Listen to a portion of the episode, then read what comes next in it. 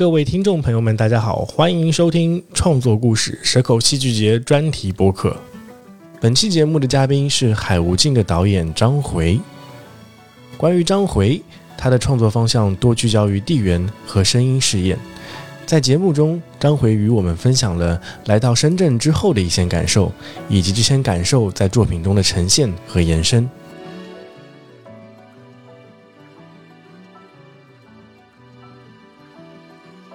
我其实想问一下，大概你会怎么样介绍自己？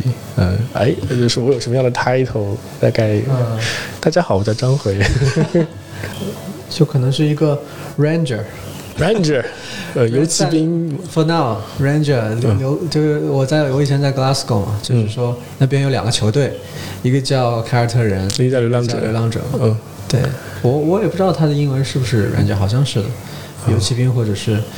就你要说游骑兵，我觉得也好，也可以。嗯，对，呃，一个这个这样子的状态，其实我都不太有点羞于叫自己什么艺术创作者，叫自己工作者了。呃，艺术工作者，对，艺术工作者吧。对，哎，但是我觉得你你用 ranger 这个这个词来讲那个嗯纯艺这方面，我觉得好多我认识的纯艺的朋友都很有这种感觉，很爱这种。这种这种自称，嗯，对对，你你们的呃，不管是涉猎的范围，还是作品本身的那种呃形式，都是很多元、具有开拓性的。其实这个英文用了英文词，也是因为它的词根 range 嘛，就是一个范围，一个度。对，如果我是一个度的者，所以我希望自己可以跨跨远一点吧，可能。哦，好好，哎，我很喜欢这个介绍，嗯，那好，非常欢迎那个张回导演可以参加我们这次的，哎，你这那这样子的话，我。叫你导演，你觉得合适吗？Yeah, of course. One of my titles. 我就不不不自谦了。好好好好好好，那非常欢迎那个。One of my range. 哦对，One of my range. 对对 对，好，那就非常欢迎那个张回可以导演啊，张回导演可以参加我们本次的这个访谈聊天，非常高兴来到。哎，所以你是大概回退一下，你是？几号来的深圳啊？你还记得吗？十月一号哦，这记得还是蛮清楚的。哦，那现在刚好是第二十五天。对对，越往后这种时间的流逝越来越不自觉的那种发生了。嗯，头几天的印象是不是还蛮深刻？确实，确实非常深。然后真桥那边，这这有一个大姐，就是。呃，接接 就是接收了我，然后还借了我一个电瓶车哦，所以我也是很喜欢骑骑电瓶车，就所以经常就从那个价值工厂就骑出去乱骑，有的时候会定一个大概的目目标，但是有的时候就是关掉了它，就完全凭感觉想想往哪开就往哪开。哦，是青芒果那个姐姐吧？对对对，曲红。哦哦，哎，我我是想说，你刚好是十月一来的，这个其实在于对于其实包括深圳在内的很多大城市来说，是一个很特别的一个时间段，因为往往是这种大型节假日的时候人是最少的。嗯，对对，所以我感觉可能你在你当时十月一头一周的时候，呃，很能能看到一个就是非常不一样的蛇口的感觉，就是人真的没那么多。呃，园区里边嘛，嗯。工厂的园区里边，现在现在这样一段时间下来，感觉那个时候园区里人比较多，嗯，但可能出去的话会比较少，尤其是当时还有一个他们那儿也在驻驻村的一个作者，嗯，作者写写蛇口书的一个作者，然后他比较好，他他也开了个电瓶车，稍微带了我一段，然后当时带的有一条路就是特别郁郁葱葱的，两边都是那种大树，然后。一下子让我像有种很魔幻的感觉，就一开始全是码头啊、集装箱，然后突然间又转到了这种、这种、这种像世外桃源的路里边，然后一出去又是那种又有点工业化，又有点怎么样的，反正夹杂在一起。那你头头一段时间大概令你最印象深刻的呃去过的地方或者看到的东西是哪个？它可能就是一个综合性的感觉，除了我刚才说的之外，还有就是我来之前。就很想去城中村嗯，去去探一探，对，嗯嗯，这种这种有点老街感觉的地方。对，我们之前其实聊过一个事情，就是呃，我之前也在上海很久嘛，哦，然后那个呃，我我也是一九年才算正式来的深圳，也是在深圳的时候才了解到有城中村这个东西的。但是我之前在上海原来是住在卢湾区，后来在徐汇区，也都算老区了。一直以来，好像上海的议题里面极少提到说关于城中村这个概念。我想问一下，就是你作为一个上海人的话，你你会感觉到上海是跟城中村这种这种生态是有一个关系的吗？呃，有有呃，还是不太一样的。就就是说，确实，它它有一些我们可能会叫它里弄啊、弄堂这些，但它本来就是可能城市当中。的一个一一一块儿，嗯，就是它跟村的那个我们理解上，好像不会是那那种属性，对，就是也不会有，这不可能有什么祠堂什么的，我感觉我印象里至少我没有，嗯，对。对，那进去它也会有很生活化的东西，但还是不会有这边这个城中村的气息气质，然后它也不会有抱手楼，嗯，对，呃，不太一样。就跟北京的胡同啊什么的，就它它可能我觉得都是这种大城市里边的一些，不知道叫现现在这种就是被被新兴的东西就是挤压过后的夹缝的存在还是怎么？但它这些地方都都还是有比较各自的一些性格在吧？嗯，您当时是看了哪几个村中村？呃，南水湾厦还是南南山区这边比较多，基本都看了南水鱼二，嗯。湾峡，然后远一点的，其实这边就在你这儿。嗯，有有一天我也去转了，我不知道，它可能不不是一个村，但是就有那么一点这个感觉，就就就城中村，我觉得它。各种都非常齐全，什么都有。哦，我知道，你可能是往我们对偏南边那边那边走那块，就就就那儿有一些什么服饰卖卖衣服的。呃，南邮那块，对南邮南邮那块的感觉确实是这样子。呃，我自己的感觉就是提到。深圳的城中村跟北京、上海的一个区别，就是你拿弄堂啊来做对比的话，我感觉好像上次我们聊的时候我还提到了，就是我国庆的时候你在深圳，我在上海，然后我在上海的时候，当时刚好去那个冷广附近去看演出的时候，冷广附近那些嗯建筑其实都是呃有这种感觉的，但是它依然有一定的规划。啊，就是说，它虽然它的建筑非常的老旧，你感觉呃很有你很有时间的年代这种感觉，但它依然是有规划的，尤其是楼面之间的距离。它一定会有一个一到两个车道这样子的距离，对。然后城中村的感觉是完全的一个，你可以说它是有机发展，另外一种方式可能说是很混沌的发展，它根本不会考虑所所谓的那个生态或者说是建筑结构上的生态问题。对。不过呃，上海也有一些更混沌的，嗯，现在只不过就越来越少了，嗯，要去规划它。比如好像在杨浦那儿有一个定海桥那种，然后其实以前就在人广附近几站叫什么？小南门啥的，我以前也会进去，它就就有很多违建嘛，嗯，就就是这种，是不是有点混混沌的？哎，对你这么说起来，我现在觉得上海唯一留着的地方是田子坊了。田子坊，田子坊现在太 太商业化了，实在是太商业。了。对，但它那个建筑结构是这样子的感觉。呃，我记得我以前住在，就是这次我回上海的时候，刚好去那个金沙江路附近，然后我还跟我朋友聊到以前那个金沙江路整条路，就是尤其是那个华师大门口的时候，呃，就是这种，其实它是居民住宅，但是它有一个店铺拿出来对外开放的。然后一整条街都是这样子，非常充满文化气息。但这两年我回去的时候已经完全没有掉了，因为那个城市规划的问题已经全部撤掉了。哪怕是我在年轻一点的时候，就是我可以在新天地，那时候新天地已经建成了新的，就是这个商区。哦，但是它背后还是留下了。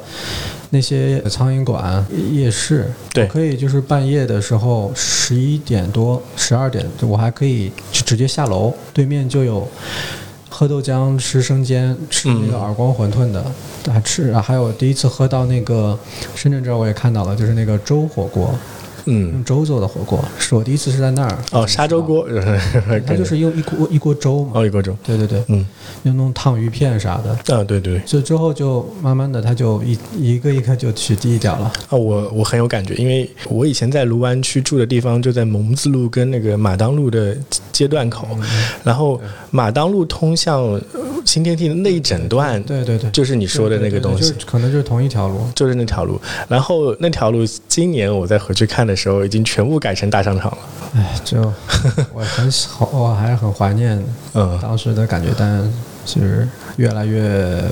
不知所踪了，但这个其实我觉得很多时候看起来还蛮矛盾的。我觉得，呃，一方面啊，确确实实他们在城市规划上是有一定的问题，嗯，比如说我们传统讲到了什么张万差了，然后内部难以管理了，尤其是在疫情阶段，你更加是难以管理这个事情。我到那个深圳，然后来看到城中村问题的时候，我脑子里第一个冒出来的那个概念是九龙城寨，你知道吗？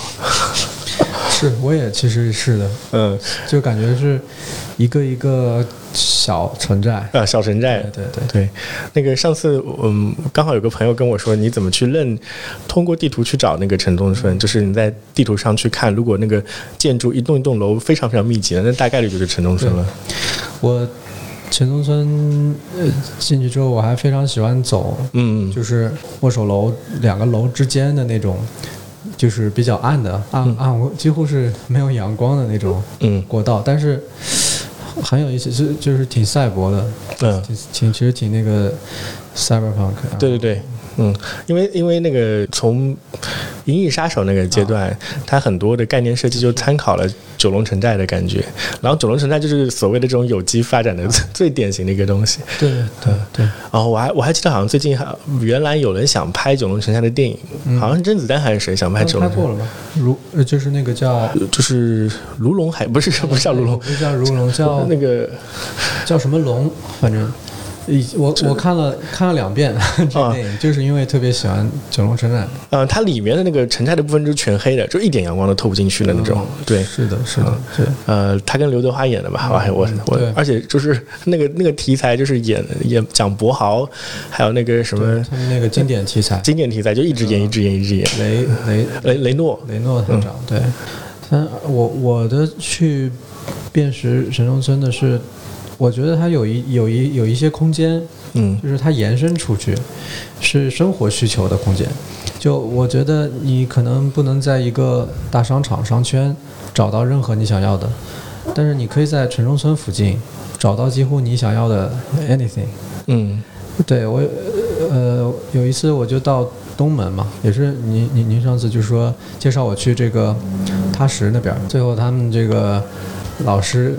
就是给我建议去东门看看，因为当时我还对这个虚虚市比较有兴趣。嗯因为那个是以前的一个老虚深圳虚的那个原址。嗯。我就过去看了，当然那个老的东西已经是几乎没有了，但是我觉得它那个气息还是在。就是现在就是各种的那个布料、纺织品，然后衣服的这个市场特别多。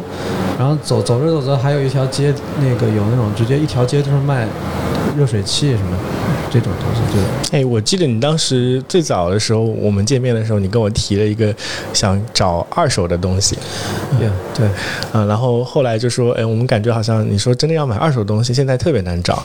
你要找的话，真的只能去 城中村这种这种地方去淘一淘。对。哎，我我我，所以我对你刚才讲到那一点，就是说，嗯，可能你在商场上，这点我真的是很有。感知就比如说我们现代化的这种商业化的商场，你说你想买什么东西都有，呃，倒不是，就它虽然叫百货吧，但它真只是只是这一百件而已，它不可能超出你的所有的生活必须。对，但城中村它其实是涵盖了你生活所有的必须的品类的。对，我前两天还在这个老街这儿，每经就是我经常是每次我去了大概七八次总有，嗯，就每次去都会有那么一些新的。感觉就是我，如果我想象，如果住在那附近，我会我的感知会是很新鲜的。每天，嗯，就前两天我去找什么东西，突然间一转，啊，我感觉那个街走过，但一转，突然一条街上又出现了几家卖渔具的、卖渔具的店，各种鱼腥味，然后我就被吸引过去买了一些东西。嗯，可能也会用，之后之后会用，但说不准。但很有意思，然后卖养鱼的，然后就就是，而且哪怕同一家店，我总感觉你在。过了一阵子去看，它们会有一些一些，就像自自己在生长生成的那种东西。嗯，那种生活的感觉，对，生活还是比较好。是的，哎，呃，有一点我还比较想问一下你的自己感觉啊，就是现现在张回是处于一个流浪阶段，对，因为那个今年年初那几个月时间一直被困在上海，对吧？对对对，嗯，就是那个三个月，然后。所以六月六月初，嗯，他一宣布解封，我当时身上真的是脱缰的，不知道是什么，是不是马了，反正就脱 缰了，就是 申请了很多的地方，我安排好了一条线一溜嗯下去，什么舟山，然后山西。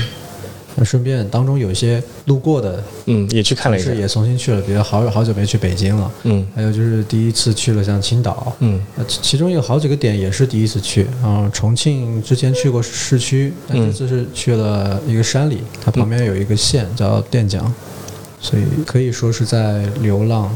流浪吧，但是还好，不至于风餐露宿的。其实，都各个地方都还有朋友可以见都都是嗯，住在不同的风格的 住住住处。嗯，有的时候是在山西的那种呃，他们特独特的那个那个叫什么，像是有点像窑洞了。哦哦哦，对对，窑洞，窑洞那种感觉也挺有意思，在古城里。嗯。呃，有的时候就是在海边的岛上，背后是军队的那个靶场。哦，睡觉的时候又会听到他们练枪的。天哪，是舟山的时候吗？对对对，还有一个叫岛，叫花鸟岛。嗯，然后就说每天上山，他们一开始还说那些鬼故事吓唬我。我靠，那个上山晚上都没灯的，真真真是有点可怕了。嗯，是。然后还好，听到那个就是军人哥哥在那儿开枪的声音，好像反而踏实一点了。觉得。嗯，踏实一点，反而是踏实一点了，不会觉得可怕的。嗯，哎，还蛮有趣的。哎，我我们不是都去了青岛吗？啊，对。呃，呃，我现在发现有个感觉，就是我对于很多城市的理解，或者说是我们从过去课本上对它的理解，太过于片面了。嗯，就是我以前要是提到青岛的话，我大概率会想到一个工业化城市，因为呃，包括像海尔啊、青岛啤酒啊。对。你一到一提到青岛，我就想到啊，这个城市是北方可能 GDP 非常好的一个。这样子一个城市，但这次就是嗯去了之后，我才知道哇，原来这个这个城市的文化沉淀还是非常棒的，甚至就是它很多地方，我我我我觉得我们俩可能有类似的感觉，嗯，我当时在他那个租界区走的时候，特别像是回到上海，是的，是的，真的。那小洋房啥的，而且它的地地理还更加的复杂坡。对对对对对对对，是的，是的，一直上山。嗯，然后走到那儿，哎，远处又是有海。是的，这就很上海就没有这个了。呃，上海是没有坡度的。那个青岛本身，它老城老市区还是在一个呃类似于山东丘陵地带的这种感觉。所以我这次去青岛的时候，就感觉真的是挖到了一个大宝藏的意思。然后它还有很多跟呃民国文化圈相关的一些故事。嗯，都很有意思，所以，所以我我还是蛮羡慕，可以在这段时间里去全国各地跑。嗯，就是跑的有有有有一点点，其实嗯，小疲了，你知道？嗯，就是因为这几个月里边一直在，呃，每隔半月一月的就就就会换地方。对，是。真有一点想在深圳再 先缓一缓了。嗯，你刚刚好现在有有项目可以在这儿，嗯。但是确实就是说，其实在一个地方，我觉得待个十天，嗯，其实已经有一个比较深的。理理解了，对于那个地方，基本有一个感知了。嗯，对你前面也提到，就是说，可能你那个后面的时间感知跟一开始有点不一样。对，所以我还是想问一下你，就是你开始那七天的感觉，跟最近两两个星期的感觉有什么样的一个区别吗？你觉得？我觉得这可能一个是人本身他这个这个机能上面，嗯，然后就是前七天或者到十天吧，他。你就会是一个陌生的呃跨度，因为不像以前的什么马车坐船很慢，一点点一点点一点点，那可能还就是一点点过去的。现在我哪怕是坐火车的，我都觉得它整个变化是巨大的。我坐火车在窗口，我就可以看到这种房屋它的外观，甚至田地、山，就是它就形状开始变了。当中比如说路过一个桂林，呃，那个山就已经完全就是。跟之前都就是太不相同了。嗯，到了深圳这边又是另一种风貌。然后所以说这七天里边是人其实属于一种未知，但同时对我来说也是很激动，所以我可以骑着电瓶车每天下山，就是而这里因为是有一些工业气息还是非常浓的，所以这个卡车啥的 特别多，很。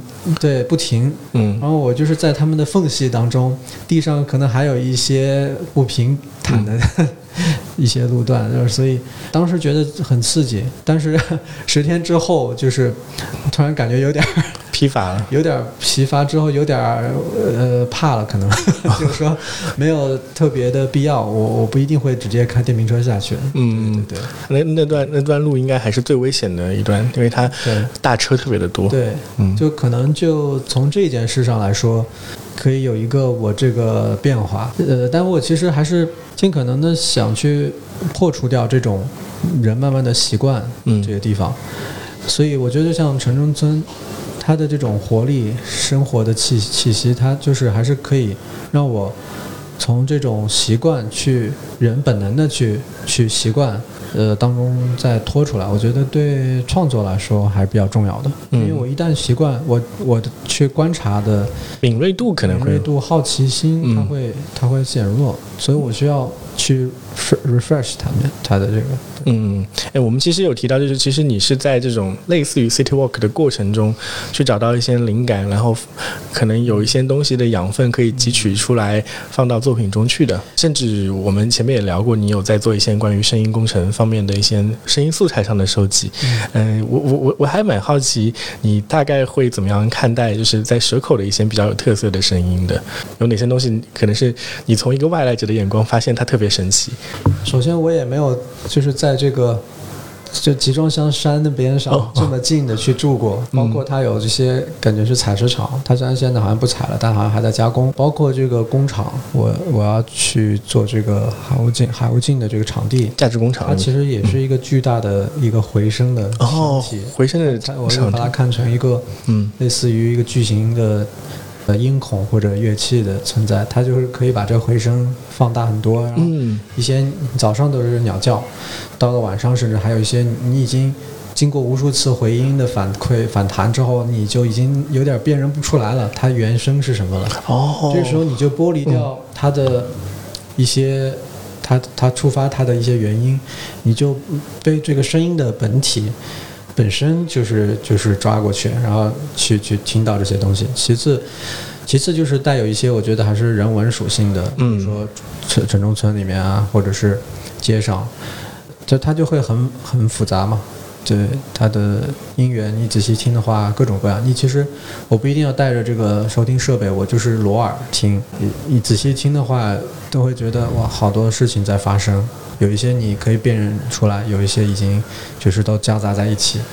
对它，我觉得它的层次还是很丰富的。包括这边也有山有海，想听到什么基本都是有可能的。嗯，哎，我这里可以跟听众讲一下，我就是其实我们去录声音素材的时候，戴上监听耳机的时候，听到的那个细节感要比裸耳听要听得多的。对对对对。我我有一个不太恰当的比方，说 我我感觉我戴上了这个之后，有一点话就是。化身狗耳朵了，是的，是的，对，就一下子，呃，就就会那个清楚很多，它会放大嘛，帮你。对，尤其是对于那个底层噪音的，我我觉得罗耳其实它会把很多噪音给滤掉。嗯，对，就是你你脑内有一种，其实你是能听到，但是它自动帮你忽略到了这种一个机制。然后你戴上那个监听耳机听的时候呢，就是那种滋滋滋那种声音是很明显的。对，就是那个很远很远的地方，可能那种发出的。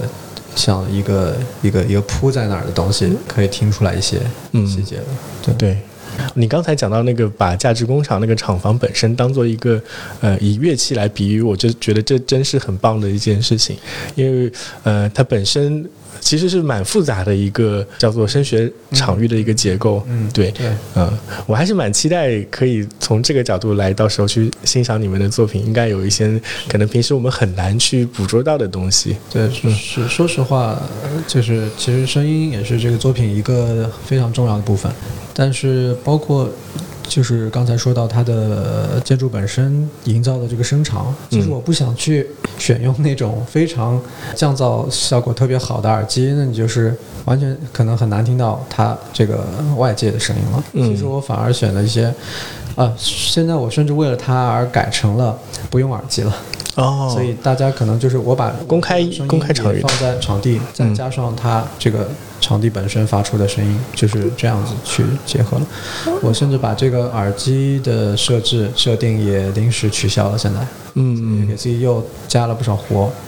我觉得这个，我我关于声音这个事情，我觉得我们俩是可以嗯延伸来聊一聊的，因为呃很多时候我们看。戏剧或者电影的时候，对于声音的感觉，呃是比较忽略的。你可能会比较关注到声音的部分是音乐的部分，但并不是声音这个部分。呃，尤其像戏剧里面的时候，嗯，大家往往那个集中在听台词，然后去看大家的表演形式，然后声音这个工程又被又被退而求其次放到比较后面的位置了。然后，嗯，这里边其实，嗯，我们在这次的所有蛇口戏剧节里面，他遇到的最大问题，我觉得。很多组他会遇到的问题都是关于声音部分的，对，因为你像呃，首先它的现场的播音设备，就是我们的播放设备，呃，就可能不能像那个你的环境舞台。哦，就是我们所谓的剧场舞台，它有一个很好的一个声学环境，那它的声学环境已经完全丢掉了。那首先你的第一个挑战是观众怎么样在没有这种很好的声音环境下听到你想让他们听到的声音，对，这是一个问题。然后另外一个问题就是收声的问题。你们剧应该是没有收声问题，更更多还是播放的问题。但其他剧组就很很多时候他要考虑一个怎么样去排除噪声。对我可以举个例子，就是那个像他们在有两组都在理发店做的，但理发店我们当时去做。听的时候就有一个蛮大的一个挑战，就是说，可能我们都没有想过吹风机的声音会那么爆炸。对，嗯，是这个有的时候也是一种未知，然后你不去在这个地方的去做过的时候，你也没想到它会有这么强的干扰。所以，我我回到回到这一点的话，那个你像。我们这次其实主办方在的地方叫海上世界文化艺术中心，然后它的那个建筑结构呢，其实有三个很重要的元素，呃，分别叫山海城。嗯。然后山呢就对应的南山，海呢就是我们面对的这个呃深圳湾这块的海域，然后城的话是城市。嗯。啊，其实我觉得你可你可能听到的声音也可以用这种三种方式去做一个归类，但是那个我不知道你上山了没有？哦，山。山暂时还没得空去上过。其实我也在一个小山坡上。哦，对对对，我想我刚想说你也在一个小山坡上。直接身在此山中吧。可能。虽然还没有登山，登到山顶，但就是说，每次我就把自己自称是下山了，要去城里。有点，我知道它是个下坡。呃，有点往下走了。对，有点道士下山的感觉。道士，希望。嗯 嗯。对，是。然后那个呃，那块其实是工业气息最浓重的一个地方。对，它呃，其实已经有很多工厂已经不生产，甚至运走了。嗯。但是，一方面你们跟码头很近，所以那个工业感还是非常强烈的。嗯，是我我一方面喜欢一些其实有点神神叨叨的，嗯，一方面呢又对这种工业特别着迷。对对对，这种工业产物，工厂本身，我觉得这个非常。漂亮，非常吸引我。我以前去国外去留学，我选的城市都是选了一个工业化气息的。嗯嗯，像比如说之前都好，好像我们聊过，你有去荷兰还是哦哪里看过？我是在呃苏格兰，苏格兰是一个反正是工业化程度很高，但现在当然也是衰落了。嗯，但是它还有曾经的东西，跟现在的这种它的一个对照，我觉得也挺有意思，因为有一些废墟嘛。嗯，废墟这种。你也可以造一些空的房子，已经是一种虚了。它跟以前那种古代把市集称为虚，那可能它是一个热闹的，只不过它没有人的时候，它成为一个空地。就是这种对照、对应等等的，就是还是我对我来说挺有、挺吸引我的。嗯，对，张回应该是那种可以盯着流水线工作看停不下来。对对对，真的，真的，真的，真的。我我最爱看的电影，并不是故事片，是工厂纪录片。工厂纪录片。嗯，然后看说各种流水线怎么做啤酒，怎么做软糖这些。你提到啤酒，我这次去了那个嗯青岛的啤酒博物馆。哦，真的。你上次去了吗？我还没来得及去。还有我我那我得给你讲一讲，就是它大概嗯分了 A 馆跟 B 馆。嗯。A 馆基本上就是从德战时期、日战时期到现代的一个工厂的进化历程，但是 B 馆你一定会很感兴趣的。它 B 馆有差不多两代的产线给你看。哦。就第一代产线大概是德战时期，但是它德战时期已经不开了，只是把那些设备放在那儿。然后 B 馆呃就是后面呢是有一个正在进行 包装的一个那个啤酒流水线在这个地方。这个这个挺。说的我又想再去一次了。对对对，就是那个那个馆还是蛮有意思的。嗯，对。不过我我会觉得，就是我们把这几刚才你提到这几个元素堆积起来的话，它特别本身就我就脑子里想到一个赛博朋克的这种画面，因为。本身工厂这个事情一定是在呃现代化过程中一定会存在的，只不过呃你关注到的城中村跟这些社会生态的问题，就会让我想到说啊，那工人住在什么地方？嗯，传统提到工厂以社会尤其是社会主义或者共产主义为主的概念，就是我们会住在那种赫鲁晓夫楼里面那种所谓的工厂宿舍里面。但是好像呃现在在资本主义社社会里面，它有个另外一个选择，就是类似于城中村这种无序的有机生产的一个体系。所以它变成了另外一种所谓的呃未来或者是现代化的一个图像，就是说，嗯，住在城中的这种有机发展的人的人里面，到了一个工厂这种好像有点无机生产的这种部门里工作，这两两者之间进行一个结合，对，是对，是你说的也是这个。然后你同时是对这两件事情都很感兴趣，对，嗯，对他们，因为我我是。觉得它里面有很多千丝万缕的联系，就是表面上他们好像是挺割裂的，甚至有点冲突的感觉，甚至有点冲突。但毕竟他们也在这么共存着。嗯，其其次就是已已经有很多，你也可以说出一些关系关联。我我我觉得，我觉得我做一些创作的时候，就是说我可能不能像那些。呃，学学术很强的，他们就可以硬是梳理出一条什么的线。但我可能一方面还是通过我的一些感觉上的东西去捕捉他们一些隐隐性的联系，然后再用这种各种形式去转化。所以，对，其实很多你也可以说出来一些神神叨叨的那神话里边、传说里边，其实它也很很日常的一面。或者说他对某种原始自然崇拜，嗯，但是它一点点又延续到了今天，它可能有些面相转移了，但又有一些相通联系，我觉得。呃，我那次在看，就是我本身是做工业制造业的，对，呃。但是不同行业的制造业，它的那个成熟度差的很多，有的东西人工还是操作很多，有的东西就自动化程度很多。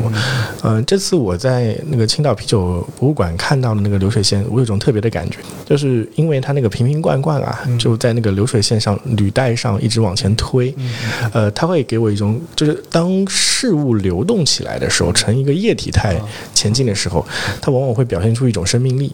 嗯，对，所以我我当时的一个感觉，哦，好像这个嗯，生产线有了一种生命力。是，我觉得这点你可能也会感觉到，就是在看那个生产线的时候，那有的时候有生命力的感觉。对，这个可能我们本身也，我们本身有的时候也会有一个有某种情绪，嗯嗯，愿意去把它想象成有。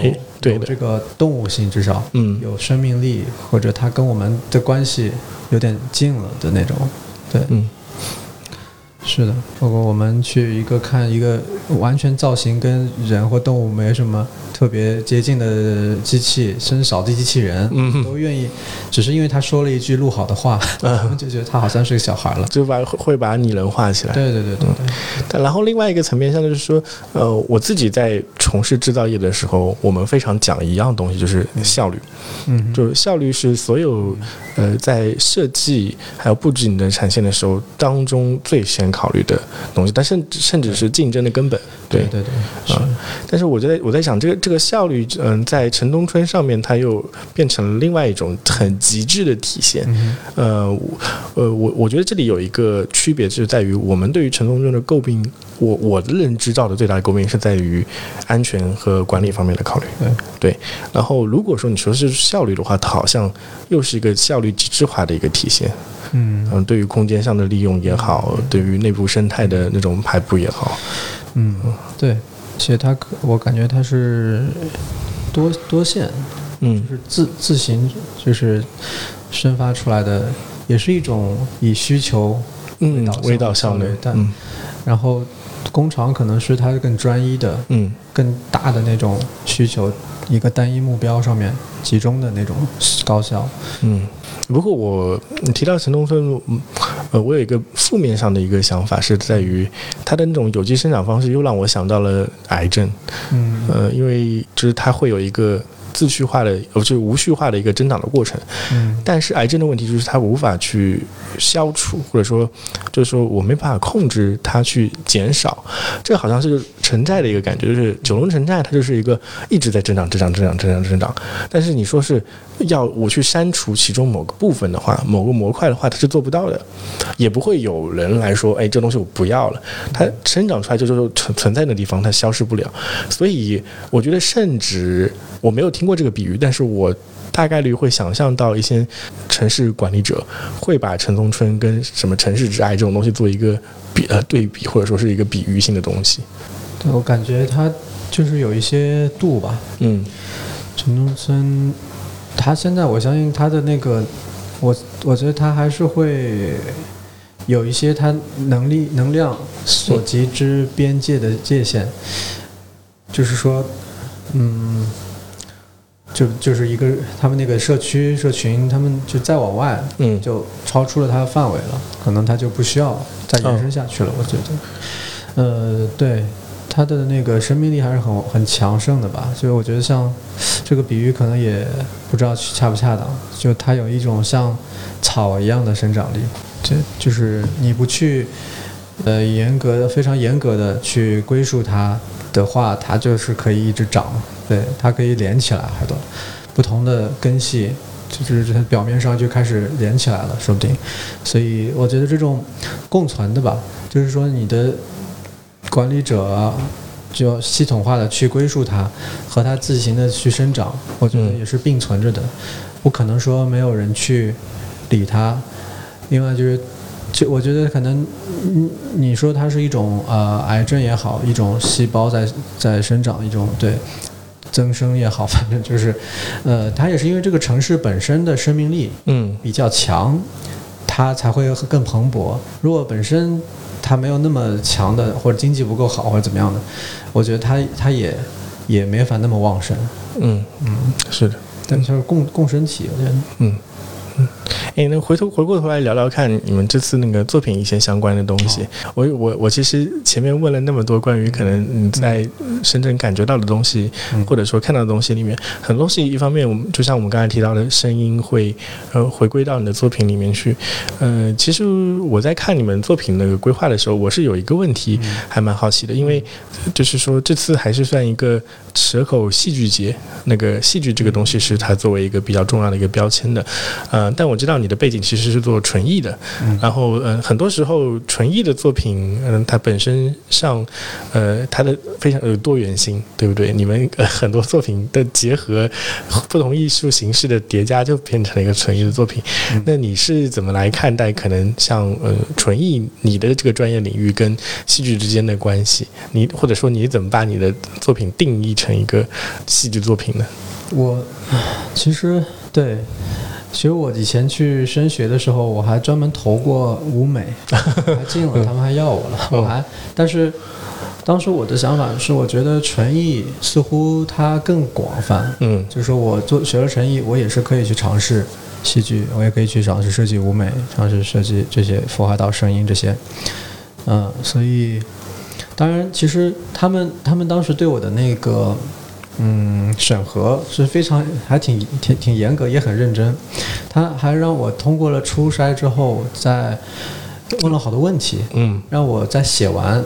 一篇东西，然后再交换给他们，他们再对我进行这个，然后他们也知道我是没有没有这个戏剧背景的。对，他说为什么我要去学，想想要去学？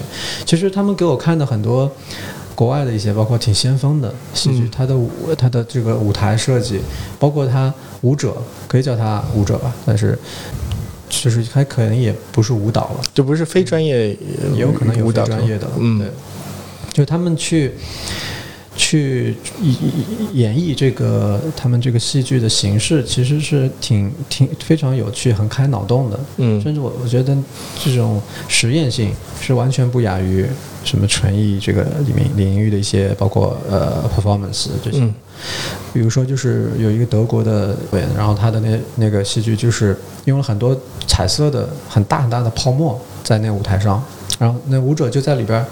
都没有什么剧本的，就在里边各种玩即兴的很多，但是你玩着玩着就发现，好像它有的时候像个桥，有的时候像个积木，有的时候又压在自己身上，或者你躺在上面，嗯，它又演化出来好多的，你就是嗯可可能性也好，就是呃，就好像这个舞台也是动的，然后演员他是也是自发型的，就是像这种，我觉得其实给我启发性很大，就是包括它这个戏剧它的边界到底为何。是不是一定要有一个剧台本，要有一个呃线性的，嗯，或还是它是可以呃弥散的，它是呃流流体的，就是说这这些都让我很很好奇，也是我去尝试，我去投了这次的这个比赛，所以我也希望其实现在是一个虚拟与实体结合的最后的这个形式，所以我我也想去。尝试包括也有几位评审，呃呃，谦哥啊、宋柯老师等等，他们每一位评审都有给到我不同的一些建议啊等等帮助，然后我也很受启发。嗯，呃，就是这建筑，然后舞台。然后演员、观者，然后这戏剧、声音，就很多这些点，每天都在我脑子里边要去滚滚滚，然后再和这个城市它发生地，这整个的就是呃之间的这种某种某种呃像是电电路在它在这样各种出吐，在跑来跑去的，就我都在想，对，我所以这次也是，我觉得它的它是一个舞台。对，呃，他的演演员，你你可以自己去定义他。其实，呃，有可能是缺席的，有有的时候可能你看到这个这出戏之后，你会想为什么？为什么他是怎么回事？因为没有很明确的告诉你发生了什么，你可以自己去探索发现一些。然后我觉得在这个过程中，可能它是一种，呃，你去理解的东西。哎，我觉得这个很好。嗯，你刚才提到可能演员或者表演这件事情是缺席的，我我我斗胆揣测一下，我觉得你心里是有答案的，对不对？我我的答案其实，哎，我我的意思是，就是我不希望在现在听到这个答案，但是我只是问你，就是你你脑中是否有个答案？他为什么缺席这件事情？你就告诉我有或者没有就行了，因为我我是这么想的，就是说，嗯，我我问完这个问题之后，我想在嗯等到大家看完这个作品之后，再来跟你探讨这个问题。我嗯，对，我觉得可能创作者自己多或多或少会有一些设想嘛，嗯，但是呃，对，就。就他其实这个背景，这个背景，这个整个的故事背景，其实它是比较完整的。因为好几年前我早就已经有这个想法，哦，就是一点点，我用各种形式已经去尝试过了。到了今天，我才就是挑战用一个这么大型的虚拟现实结合增强现实的技术去去更综合的去呈现它。所以说，为什么会是这样一个状态的话，其实是会有一些。呃，想法在里边，但是我也希望最后给到我的是我也没有想到的东西。我觉得这个是我我去做一件作品也好，那你可以称它戏剧也好，等等也好，就是呃，我很想得到的。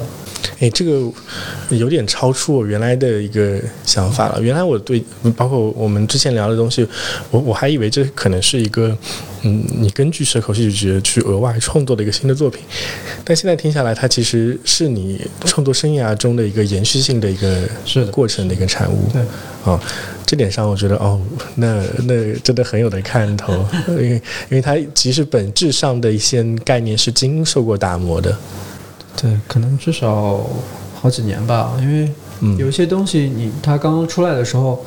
好像就是像梦语、梦呓语、梦呓那种感觉，就是说你也把握不好它，就是一种下意识的，甚至直觉性的东西。嗯，然后慢慢的做出来，刚开始可能显得很幼稚，一点一点就是就是随着我看到的，包括我去到的这些地方，各种东西，其实它也是一个累加和互相的做作用，这种催化之类的。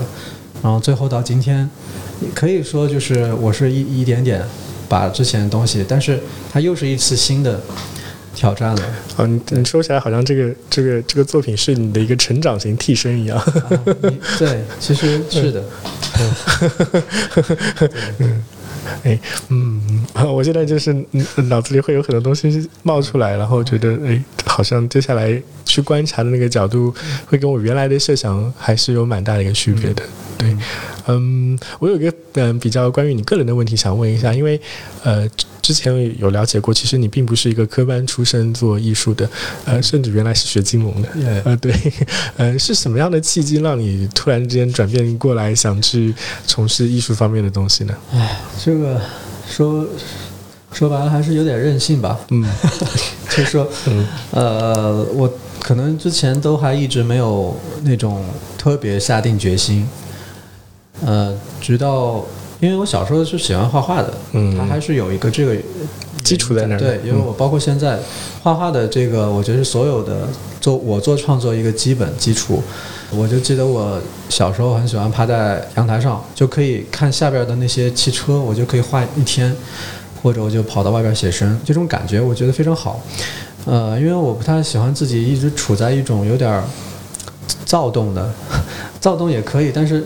它还是要能沉下来，所以我很我很想想念那个当时小时候的那种静，嗯，那种沉静，对，然后呃，就是就是在包括在这个读完金融，我去 也去实习过，我我去我也证明我是可以做的，但是呃，证明完 我就跑路了，嗯，我就想要做自己去想做的事情，我就怕可能就怕有一天会一个是。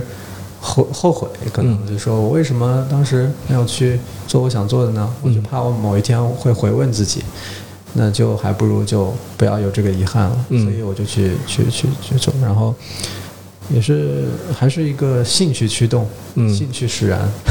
嗯，那现在我那至少我觉得你过去几年的经历，不管你呃念完这个专业之后的一个呃那么长时间的一个创作经历，已经证明可能这个东西是你真正想要的东西了吗？对，是，我是我就是想把一些头脑里边乱窜的东西，嗯，呃，慢慢的梳理出来，然后一个一个做出来，嗯，可能就。余生，在余生哪算做到哪天算哪天。哎，那我嗯比较期待性的想问一下，就是海无信刚才也提到了，其实它是你的创作的一个嗯不断生长出来的一个作品。嗯，你有没有其他一些概念，或者说其他一些你很想做的一些题材，是你觉得哎未来你很可能还想继续开辟出来一个新的生命体这种感觉呢？对，就是给我们可以有剧透一下这种意思。就是嗯，比较有趣的是，这东西就像您您刚说的，就是它有点像我的替身。嗯，用这种如果用这种说法，就是说有很早之前读那个但丁的《神曲》，他总是有一位导师嘛，Virgil，就是像老师一样在前面引路的。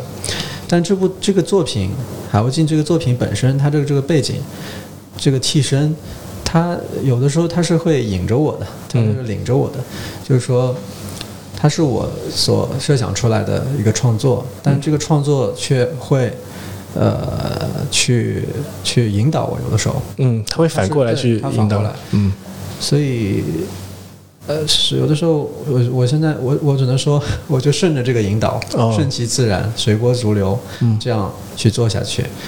其实现最近就主要还是。更多的会往这种，呃，触不到的形式和媒介，嗯，声音啊，虚拟现实，当当然它还是植根于现实的，包括你说声音，它也是其实纯物理性的，嗯，当然有人文上面的一些，对，呃，就我的脑子里面可能还是有很多。呃，因为现虚拟的话，它就可以，你你你要做一个像一个摩天大楼那么高大的东西，你你你要在物质上去实现它，嗯，almost 就是很难的，嗯，对。但你要在虚先虚拟当中，就是就会轻松一点，嗯，然后就可以做出很庞大的体量，嗯嗯嗯，会是在这个方向上。不过下一步要做什么？我还是蛮喜欢去在地性的创作的，而且不不做太多预设，就到了那个地方就任凭那个地方把我淹没掉。嗯，对，可能还是会这样。嗯，对对对，嗯，好，那个嗯，然后另外一个问题其实是想问一下关于那个雪桐那边，我不知道雪桐这次他会过来吗？他 他好像不行了啊，我都我我是但愿他能够。终于，我们可以线下的见一面、握手什么的，但是好像很有趣的，反正也挺极限的。我前前两天还在跟他说，我说这个天爷是似乎。一直在对我们进行一项项目，就是线上项目。这个我我得跟听众讲一下，就是呃，《海无尽》这个作品呢是张回跟赵雪桐老师一起做的，然后两位其实是网友，一直没有见过面。对对对对。然后原来可能本来以为有机会说这次能见面，然后一起来合作这个项目了，但因为还是因为疫情原因。对对对，嗯，对我跟他已经合作了，其实一晃也感觉一年两年了，哦，好几个。也是，也是有这种 对，真的。然后就，嗯，一开始总想着，哦，这次能见了啊，结果突然间又不行了，这次开幕了，哦，又推没了，嗯。然后这次竟然又是从头到尾，嗯，一天都没见过。对，他现在还在哪里啊？还还在南京。哦，嗯，对我都在想，我能不能去南京？现在的情况。你你你你要是去的话，能不能回？主要是，哦，能回来的。他主要一科也是老师，所以，哦，对对对，比较忙，嗯，难。嗯，可能管得更严一点。嗯，对，其实他也是我们两个的沟通比较通畅。嗯，就是他也是学纯艺的，所以，嗯，呃，我我有些说的东西吧，我我想的一些概念啊，我想的东西，他就是会马上转化出来，跟我的设想相。匹匹配，甚至说就是有些我不用去说的太死，嗯，让他直接去有他的感觉，去去做一些东西，他会给到我一些 surprise。我觉得就这种这种感觉，我很期待。有的时候甚至这种合作，嗯，对，嗯，所以嗯，有的时候我就说啊这里我也不知道了，你你看着来吧。对对对，所以。因为因为因为说实话，从我的手稿到我说的话，到它在三维实现出来，这当中还是有一个鸿沟的。嗯，这这个要能这样纯线上无无阻的这样执行出来，确实确实有它的难度的。嗯，对，所以它是我一个很难得的。合作者了，嗯，我也觉得。非常幸运，嗯，这个真是蛮神奇的一个合作经历吧？我觉得，哎，那嗯，我们这个节目快到尾声了，就是我还蛮想听听看，呃，如果你要给观众去体验海无尽的话，因为海无尽我们接下来大概有近一周的时间，每天下午两点钟到六点钟，呃，一直都会有在夏之工厂那边上映，对，呃，这个还是比较长的一段时间，嗯，我想问问看，就是如果从你作为创作者的话，你觉得观众嗯是否需要准备什么？还是说就心态上的准备？我的意思是，或者说呃，他可以怎么样去让自己有一个更好的一个体验，感受到你们作品的一个感觉呢？其实，其实可能不用，嗯，我觉得呃不用太多预设，嗯，我也在里边，其实想要去。有的时候甚至有意识的去消解掉一些你要去做的预设，或者啊，你必须要这个点那个点这个点好像对，所以大家就直接来了就看，嗯，万一有什么想法或者不满，直接说也没关系，嗯，觉得我都想听一听，嗯嗯，好好好好，行，那当然有什么好的反馈，of course 我也很喜欢听，啊，对对对。对，嗯，就是就像一个嗯生命体一样，它还是可以。再再次成长出来，对对对对，我觉得这也是非常重要的一部分，甚至是这个作品的一部分。嗯嗯嗯，好，那就非常感谢张回来跟我们聊一聊，呃，关于你的一些经历，还有关于对蛇口的一些观察，我觉得蛮蛮有意思的。嗯，那嗯，我们就跟听众 say 拜拜。OK OK，啊，拜拜，期待大家来。对，嗯，非常期待大家能够看《海无尽》这个作品之后，能跟能够跟那个嗯张回导演进行一个探讨或者一些反馈，让让大家可以更好的体验到这个作品本身的魅力。嗯，好，那大家拜拜。好，拜拜。